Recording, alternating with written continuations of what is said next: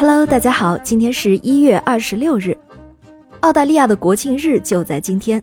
这是因为澳大利亚在十八世纪被英国占为殖民地，当时英国的囚犯过多，眼看监狱放不下了，英国政府就想出一招，把犯人移送到澳大利亚，一来可以解决英国本土的问题，二来还可以充实澳大利亚的殖民地。一七八八年一月二十六日。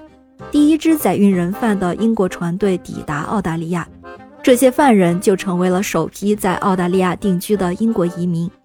后来，澳大利亚政府就把这一天定为了国庆日。运载犯人到澳大利亚做移民，这件工作是由英国政府出钱来完成的。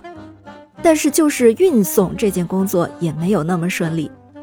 那个时候，英国政府出钱请私人船队来运送犯人。因为要运送的人犯数目很多，这对私人船队来说就是一件很有利润的生意。但是三年下来，英国政府却发现，运往澳大利亚的犯人在船上的平均死亡率是百分之十二。但是有一艘船运了四百二十四个犯人，到澳大利亚的时候却死了一百五十八人，死亡率高达百分之三十七。这下不仅仅是人命的问题。英国政府充实澳大利亚殖民地人口的目的也达不到了。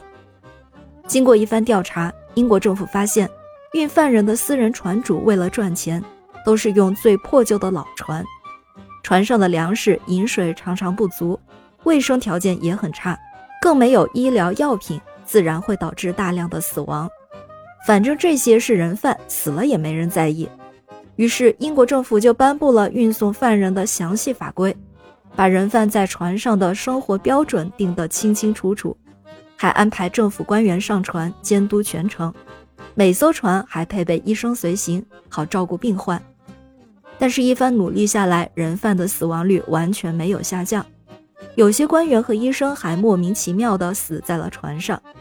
原来啊，船主为了利益，不仅没有改善犯人的生活条件，还去贿赂官员收买医生，逼着他们同流合污。如果碰到不愿意合作的官员和医生，钱也收买不了的，船主就干脆把他们干掉，丢到海里喂鱼。要知道，会做运送犯人生意的，必然也都是些穷凶极恶的狠角色。在这种情况下，英国政府又把船主集合起来，给他们上课，实行感化教育，想唤起他们的良知，重视生命。但这些当然也是没有任何作用的。就在大家束手无策的时候，一位议员想出了一个好办法。他说：“英国政府付钱的方法有问题，现在是政府在犯人上船的时候点人头给船主付钱，应该改为到澳大利亚点人头才付钱。也就是说，不管你在英国宰了多少犯人，政府在抵达地算人头，按照澳大利亚上岸的活人人数来给钱。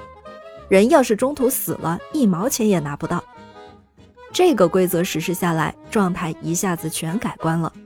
政府根本不用去派人监督，也不用去派医生，反而是船主自己请医生，给犯人良好的照顾，生怕一旦有人中途死去就白运了。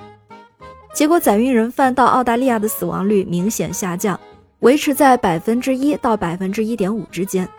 英国政府也总算找到一个真正有效的办法了。感谢您收听今天的故事。咩咩 Radio 陪伴每一个今天。